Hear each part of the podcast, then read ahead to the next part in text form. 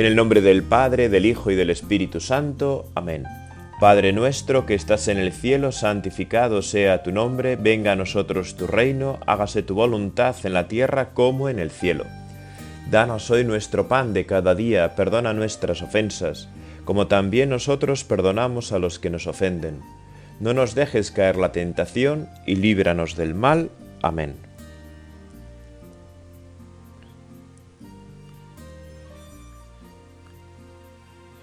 Qué bien, Señor, poder estar este rato contigo en oración, ¿verdad? Y hoy que es un día tan especial, un día tan importante, podernos reunir y saber, bueno, pues que a través de, de internet o del medio que sea, estamos aquí reunidos para estar un rato contigo, para rezar contigo, para estar junto a ti.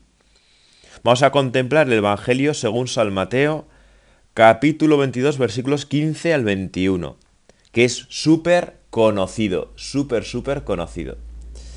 En aquel tiempo se retiraron los fariseos y llegaron a un acuerdo para comprender a Jesús, para comprometer a Jesús, con una pregunta.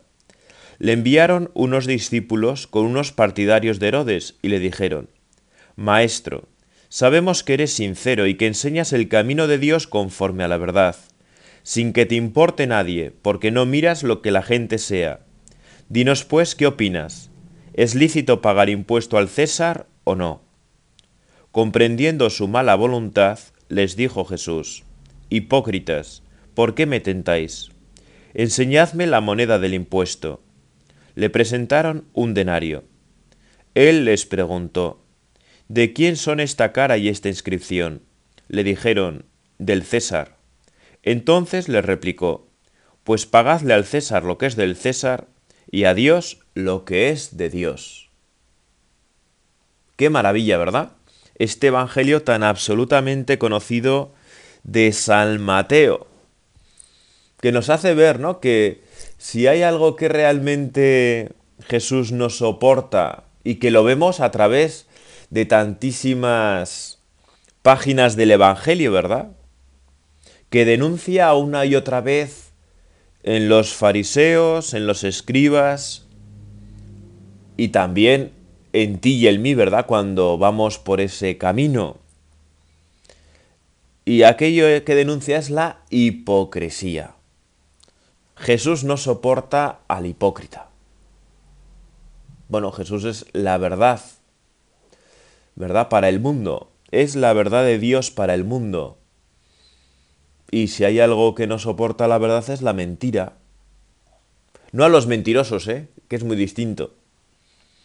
Pero Jesús quiere a los mentirosos, ama a los mentirosos, pero no la mentira que hay en ellos. ¿Da? Porque Jesús ama al pecador, pero aborrece el pecado. Pero a los pecadores nos ama.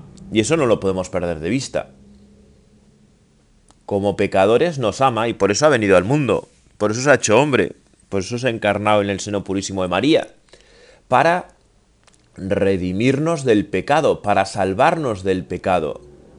Porque Jesús nos ama profundamente y eso tú y yo no lo podemos olvidar, ¿eh? Que a veces ponemos más el peso en nuestra vida en, en nuestro pecado que en el amor de Dios.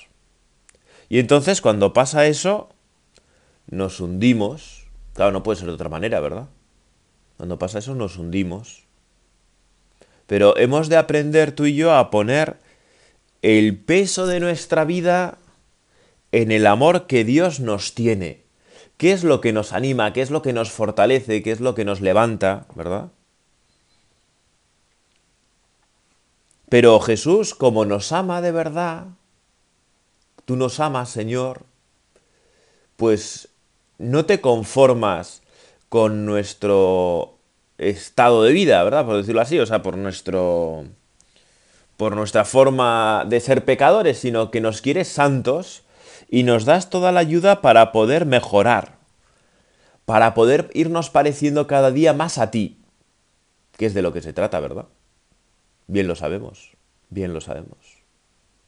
¿En qué consiste la vida cristiana? En parecernos más a Cristo, en abandonar toda mentira para ser cada día más verdaderos, más sinceros, para abandonar esa hipocresía que Jesús, que tú Jesús tantas veces denuncias en los evangelios.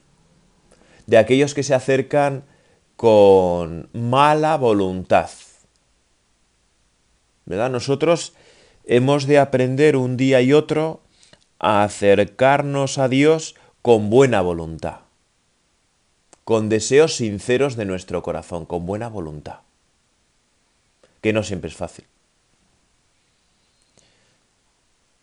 Porque la hipocresía, bien lo sabemos, es esa actitud de mostrar una cosa cara a la galería y por dentro vivir algo absolutamente contrario, ¿no?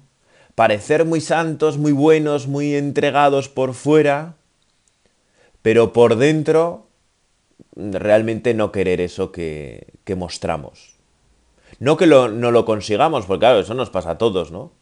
A veces se confunde hipocresía con debilidad, ¿no? De personas que quieren vivir conforme a lo que muestran, pero no siempre lo consiguen conforme a su vida interior y no siempre lo consiguen.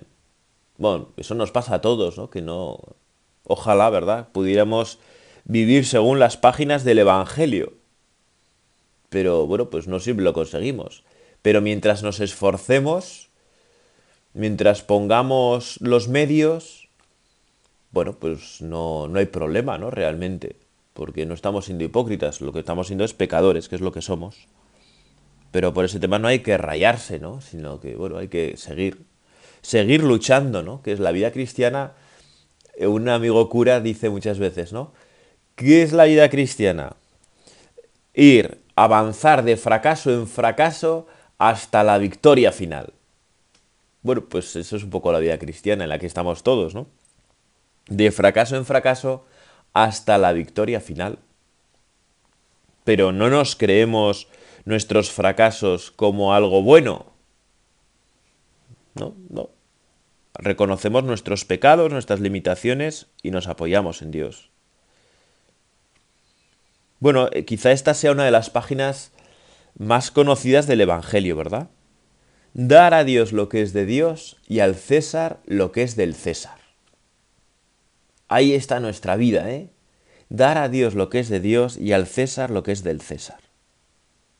¿Cuántas veces aparece citada ¿no? esta frase del Evangelio, incluso ya casi como frase hecha? Pero es mucho más que una frase hecha, porque es palabra verdadera de Jesucristo. Es la respuesta perfecta a la hipocresía de aquellos que no buscan la verdad, sino que lo que buscan es vencer a Jesús, humillarle. Pero no es fácil humillar a Jesús, ¿eh? Ni vencerle. Siempre Jesús tiene en los evangelios la salida justa que revela la verdad que esconden tantas veces los corazones hipócritas. Y ahí es donde descubrimos con fuerza el amor de Jesucristo por nosotros, ¿verdad? Por ti y por mí. En que cuando nosotros vamos a intentar vencer a Jesús, incluso a veces a humillarle, ¿no? Como los fariseos, como los escribas, Jesús eh, nos da la respuesta justa que necesitamos, pero Él no nos humilla. Él no va a vencernos, y eso es hermoso, y es algo que tú y yo tenemos que aprender de Jesucristo. Jesús nunca busca esa victoria que nos humilla. Jesús busca que encontremos la verdad. Tú, Señor, buscas que encontremos siempre la verdad. Que vivamos según el amor. Bueno, de hecho, para nuestra victoria tú te humillaste, ¿verdad, Señor? Entonces es un camino bien distinto. Y por eso, ¿verdad? Pues como a los fariseos, como a los escribas, también a nosotros nos descubre cuando nos acercamos a Él con un corazón falso, con un corazón falto de sinceridad. Cuando llegamos con intenciones falsas, con doble de corazón, en muchas de esas ocasiones la respuesta que encontramos de Jesús es el silencio.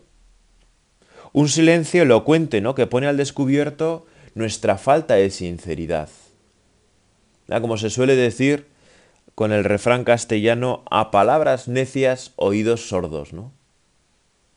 Pues nosotros a veces vamos con nuestras necedades a ti, Señor, y tú callas, ¿verdad? Pues porque no, porque es lo mejor que puedes hacer realmente.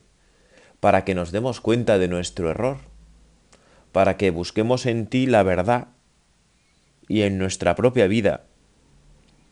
Y es que descubrimos una y otra vez que no es posible para nadie jugar con Dios.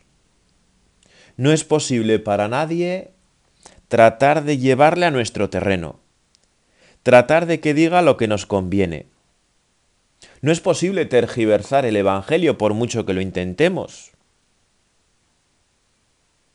Transformar a Jesús para que su mensaje sea más acorde con los tiempos, con las modas de uno u otro momento, ¿no? Que es lo que tantas veces intenta el mundo y nosotros como parte del mundo, porque estamos ahí en esa lucha, ¿verdad? Para ser de Cristo sin ser del mundo, pero muchas veces somos del mundo, tratamos de jugar con Jesús. Tratamos de decirle lo que tiene que decir, lo que tiene que hacer, cómo lo tiene que hacer, cómo lo tiene que decir. Y lo hacemos muchas veces a través de la iglesia, ¿no? Es que la iglesia tendría que... Es que la, la iglesia no está con los tiempos, es que la iglesia no está con la moda, es que la iglesia la Iglesia católica es el cuerpo de Cristo. Y no va a decir una cosa distinta de la que diga Cristo. No la va a decir, ni la puede decir. Tiene que, permanecer fiel a sí misma aunque sea perseguida. Y tú y yo somos iglesia. Por eso, eh, bueno, pues no podemos decir otra cosa de la que nos enseña Jesucristo que lo que nos va enseñando el Espíritu Santo a lo largo de los siglos, ¿verdad? En el magisterio de la Iglesia. Y nuestra preocupación no tiene que estar ir a la moda, estar con los tiempos. No, nuestra preocupación tiene que ser ser fieles a Jesucristo. Ser fieles al Espíritu Santo. Y por eso, pues evitemos jugar con Dios, ¿no? Tratar de tentarle, de decir lo que nos conviene. Ayúdanos, Señor, porque muchas veces podemos caer en esta trampa. Hipócritas, ¿por qué me tentáis? Hipócritas, ¿por qué me tentáis? Es la réplica de Jesús, ¿no? Hipócritas, ¿por qué me tentáis? Quizá nos venga bien pensar en este rato de oración, de intimidad contigo, reflexionar, ¿verdad? Y yo, ¿cuándo tiento al Señor? ¿Cuándo en vez de rogar con corazón limpio, con intención recta, pues realmente estoy tentando a Dios, ¿no? Para que haga lo que yo quiero. ¿No? Para que Dios haga mi voluntad. Fijaros qué, qué gran engaño, ¿no? que en vez de que yo haga la voluntad de Dios, que ese es el fin de la oración, a veces usamos de la oración para que Dios haga lo que yo quiera, con independencia a su voluntad, ¿no? Pues la estamos liando. Realmente, como nos enseña el Papa Francisco, ¿verdad? Y todos los santos, la oración no es para que Dios haga lo que yo quiero. La oración es para que yo haga lo que Dios quiere. Ese es el fruto de la oración a veces nos podemos desanimar porque, bueno, pues porque Dios no hace lo que nosotros queremos en un determinado momento, ¿no? ¿Qué cosas? ¿Qué cosas? Cuando realmente lo que tenemos que luchar es hacer nosotros lo que Dios quiere. Hacer nosotros lo que tú quieres, Señor, que es lo mejor en nuestra vida. ¿Te das cuenta? Lo mejor en mi vida es que yo haga lo que tú quieres, Señor, que yo cumpla tu voluntad, porque ahí es donde voy a encontrar mi mayor felicidad. Ahí es donde voy a encontrar mi mayor plenitud, mi mayor satisfacción.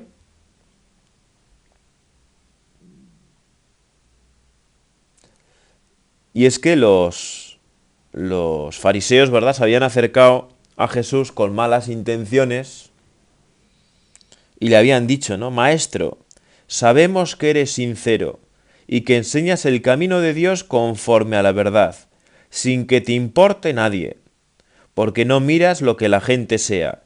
Dinos, pues, ¿qué opinas? ¿Es lícito pagar impuesto al César o no? Qué, qué tremendo, ¿no? Porque tú y yo nos podemos reconocer a veces en estas palabras de los fariseos, ¿no?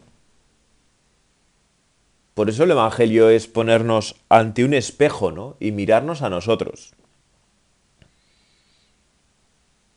Desde el Evangelio nos miramos a nosotros. A veces podemos tener esa sensación de que a Jesús no le importa a nadie, cuando es todo lo contrario. A Jesús le importamos todos. Bueno, el primer engaño de los fariseos, ¿verdad? Para no adelantarnos, es llamar a Jesús maestro, cuando en realidad ellos no le tenían como tal. Cuando no están dispuestos a escuchar sus enseñanzas, a seguirlas y ponerlas a prueba. Primer engaño de los fariseos en este Evangelio, llamar a Jesús maestro.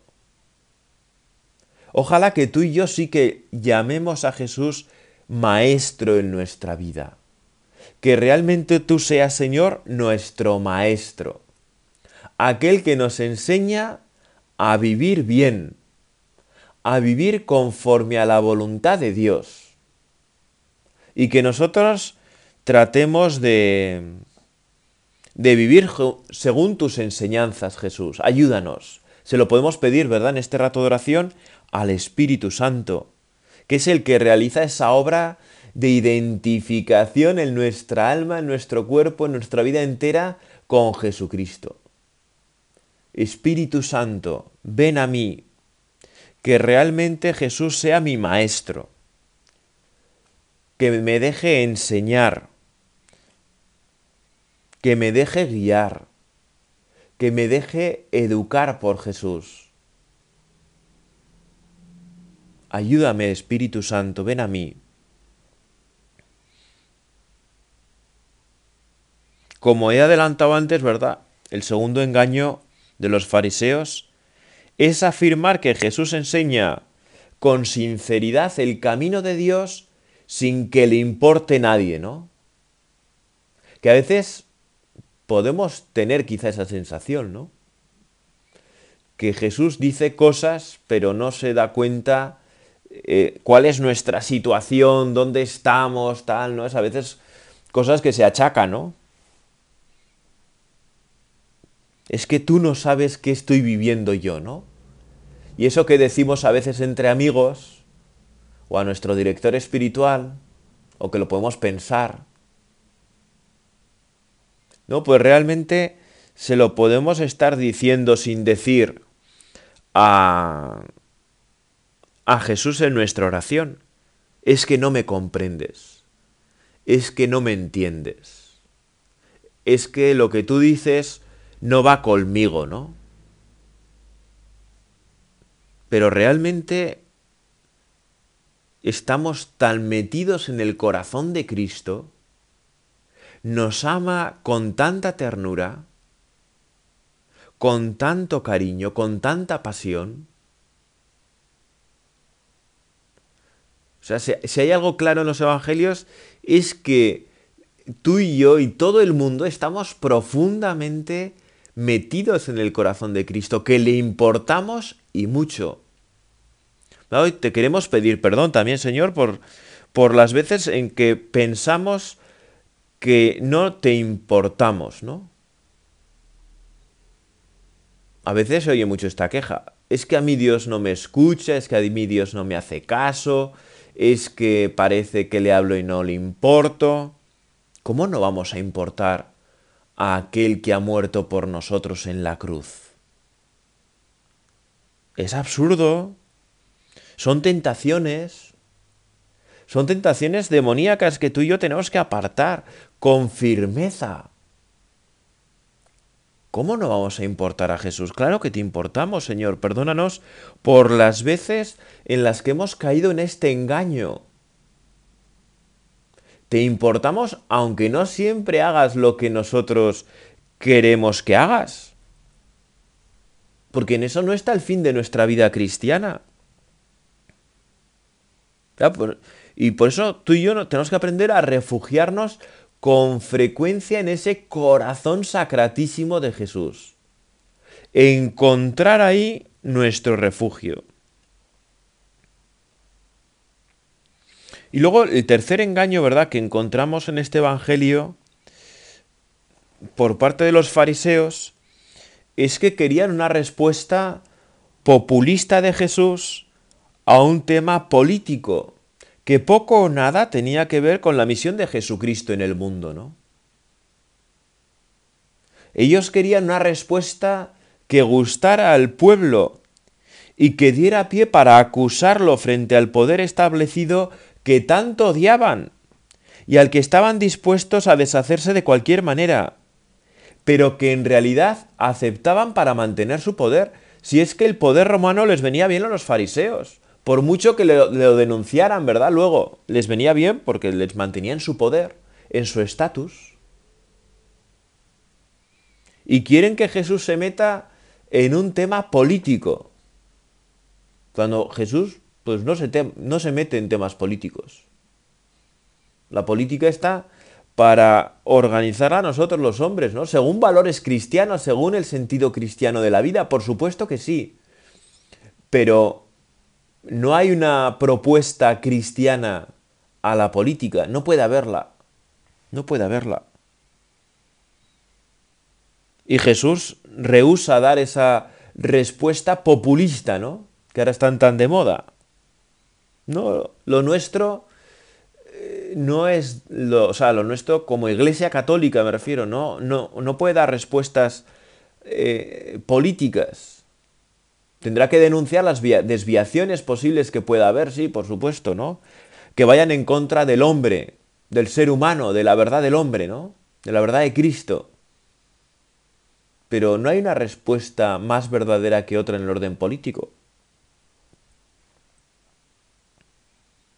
Y por eso todos los engaños de los fariseos quedan desenmascarados. De una forma elegante e instructiva, ¿no? Eso es chulo, eso es hermoso. A mí sí me ha parecido un evangelio, bueno, pues de una fina ironía, ¿no? Que le quieren cazar al Señor y, y al final resultan cazadores cazados, ¿no? ¿No? Porque Jesús dice, bueno, mostrarme esa moneda de la que habláis. Mostrarme esa moneda. Entonces le presentan un denario, ¿no? Y Jesús pregunta, ¿de quién son esta cara y esta inscripción? Qué agudo es el Señor, ¿eh? Eso es algo que a mí siempre me impresiona, la agudeza del Señor. Tú y yo también podemos pedir esa agudeza del Señor para responder a aquellos que nos atacan, ¿no?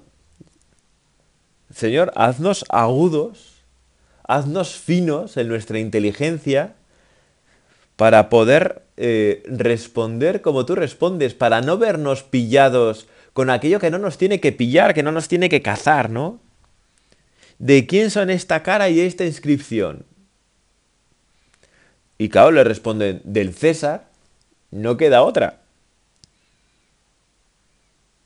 Ellos, ¿no? Que pretendían hacer caer a Jesús en su trampa, caen en su propia trampa. Es hermosísimo. Del César. Pues pagadle al César lo que es del César y a Dios lo que es de Dios. Y Jesús con esa respuesta eleva nuestra mirada.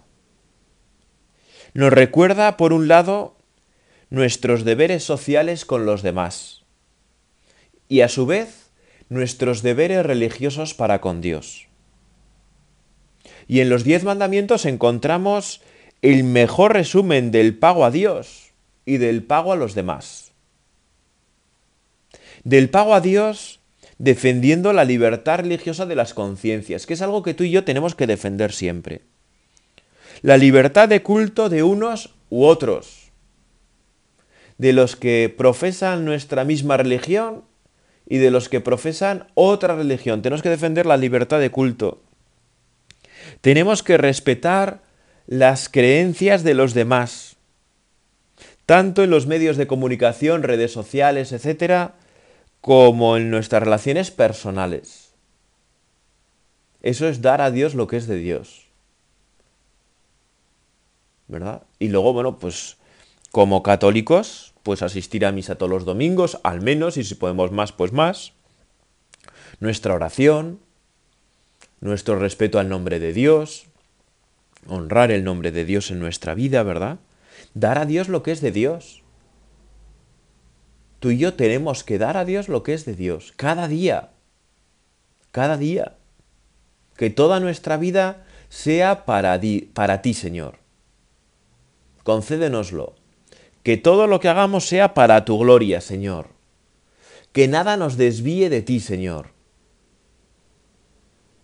Concédenoslo, ¿verdad? Y que cuando hagamos algo que se desvíe de ti, nos arrepintamos, pidamos perdón dar a Dios lo que es de Dios y al César lo que es del César. El pago a la sociedad, que no se queda solo en el pago de un impuesto, sino en formar una sociedad más justa, más humana, más pacífica, más honrada y honesta. Una sociedad que proteja a sus miembros desde el seno materno hasta su muerte natural. Claro, eso es dar al César lo que es del César defender a todos, ser pro vida no cabe otra, ¿no? Defendemos la vida desde el seno materno y por tanto nos situamos en contra del aborto y también defendemos la vida en su desenlace natural. Y estamos en contra de la eutanasia y tenemos que hablar y tenemos que pedir en contra de la eutanasia, ¿verdad? Que ahora se está instalando en nuestro país, en España y promoveremos los cuidados paliativos porque no queremos que nadie sufra más de lo que de lo necesario, ¿no? Pero la respuesta a eso no es matar, no puede ser. Eso es dar al César lo que es del César. Defender a los miembros más débiles de nuestra sociedad.